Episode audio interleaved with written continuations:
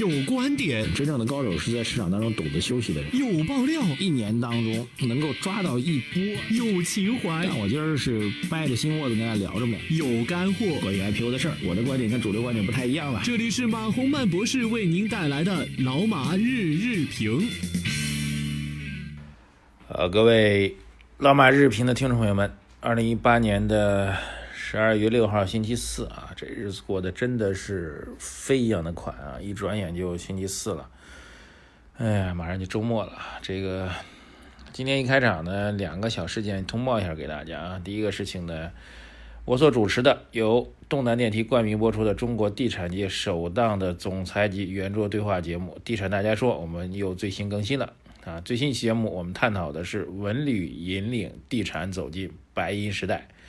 节目由我们的常驻嘉宾啊，我的老朋友易居企业集团的首席执行官丁祖玉先生。另外，在本期节目当中呢，我们特别邀请到了宝龙地产控股有限公司的副总裁洪群峰啊，以及凯地国际亚太区的总裁贾琼。我们探讨的问题是什么呢？国民经济增长带来了旅游业的蓬勃发展。那么，房地产企业也指向了这个文旅地产，但什么样的文旅地产才是最具有价值的？人们未来的旅居生活方式又是怎样的呢？我们这期节目当中呢，给大家带来了相关的讨论啊以及答案。大家呢可以在上海航空、深圳航空、山东航空以及中国国航的机舱电视，还有腾讯视频、爱奇艺视频网站当中收看到这档节目。另外呢，昨天周三啊，我们昨天惯例性的周三呢，会给我们这个订阅用户粉丝呢提供一个提问的权利啊，所以昨天我们收集到大概二三十个问题啊，然后我择其中的大概十几个做了一个快速的问答啊，这个快速问答内容呢，今天也会呃首次啊，我们在财经马红曼的这个内容当中给大家在我们的公众号当中给大家做推送，大家可以去感受和体会一下。那么目前的这个提问权呢，仅限我们的订阅用户啊。以后呢，我们是不是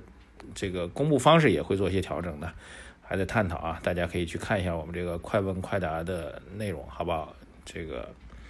好，昨天晚上到今天吧，这个美国市场休市的啊。美国市场因为纪念悼念啊，不好意思，悼念老布什总统，所以是停了一天。呃。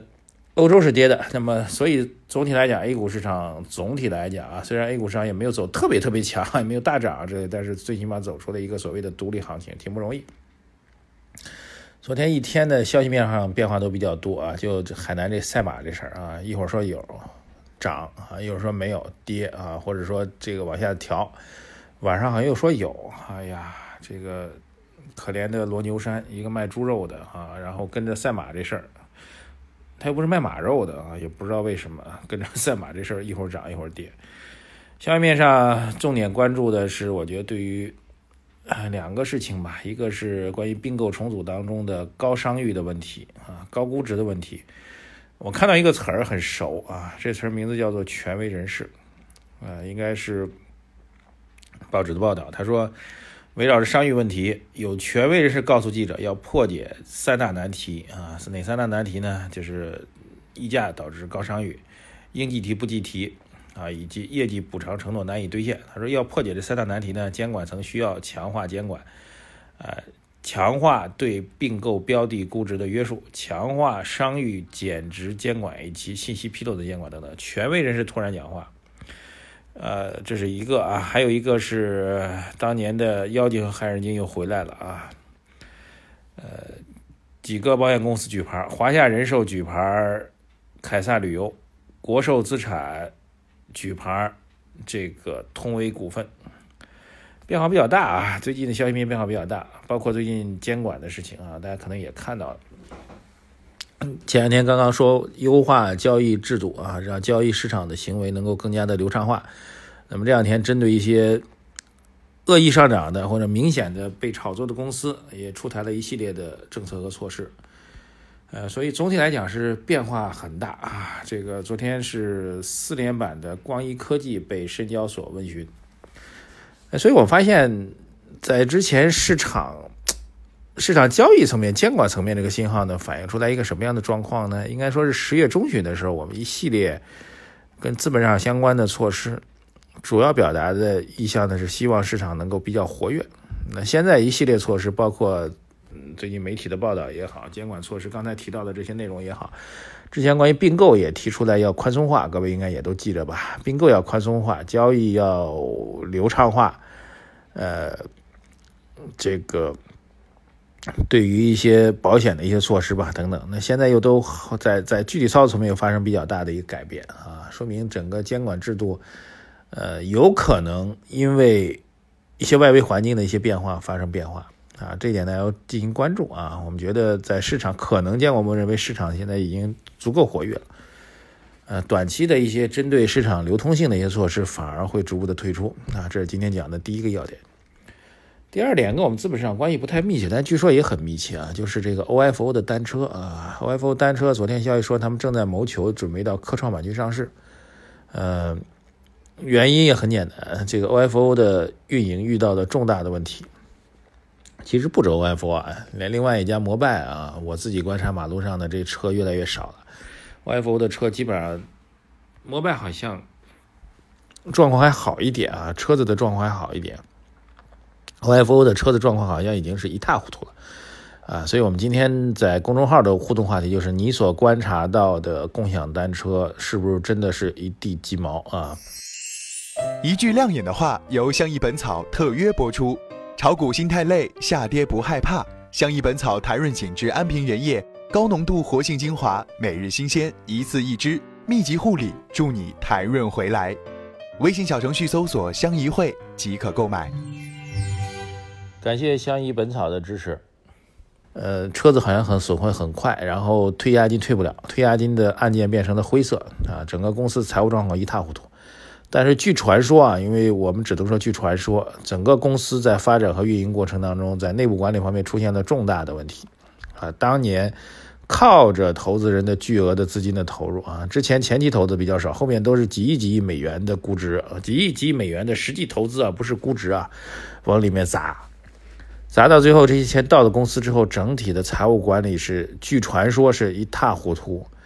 据传说，很多的中层或者有权利审批的，在个人资金方面很多中饱私囊的问题。所以内部管理的问题是非常非常严峻啊。那么导致今天整个 OFO 反而是在财务方面陷入到巨大的这个财务困境。更重要的是巨大的社会资源的浪费啊，这个。OFO 的这个财务报表当中，据说有一项是关于这个这个租赁场地的费用。租赁场地什么意思呢？就是不是大量的单车坏了吗？坏了之后，理论上应该修一修，再重新放过去，不修，直接这些车子呢就怼到那个仓库当中去，没有人去修，所以堆积如山的这个被出现一些损毁，可能是很容易修复的损毁的。单车就直接怼到各种仓库去，所以导致仓库的租赁费用成为了他一个重大的开支，啊，这个事情显然不是一个管理企业人要做的事情。每个月交的巨额的仓库的租赁费，宁肯去交这租赁费，也不愿投入资金去修复这个车辆。原因呢是有投资人给烧的钱，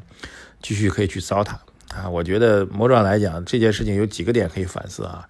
第一个，我觉得跟我们这个。科创板有关系，科创板将来应该一定要鼓励有技术创新的，而不是鼓励有商业模式创新的。有商业模式创新的这些企业千万不要到科创板，因为他们可以去毁那些所谓投资人的钱。你这些风投企业，你风投嘛，就是要承担风险的。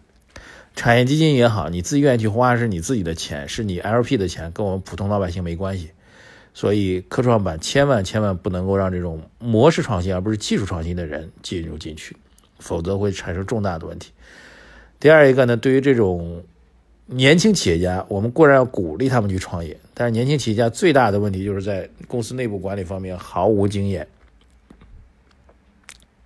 毫无能力，然后会导致大量的投资资金和社会资源的浪费。这个是应该引起我们大家共同的反思啊！我们包括我们对于双创政策，我们肯定是全力支持的。但是对于一些年轻企业家，他们本身是否具有基本的创业的素质，我觉得需要认真的反思，好吧？今天互动话题啊，各位共享单车啊，是不是真的一地鸡毛？各位的微信公众号后台留言给我，谢谢大家，我是马红曼，感谢您的支持，再见。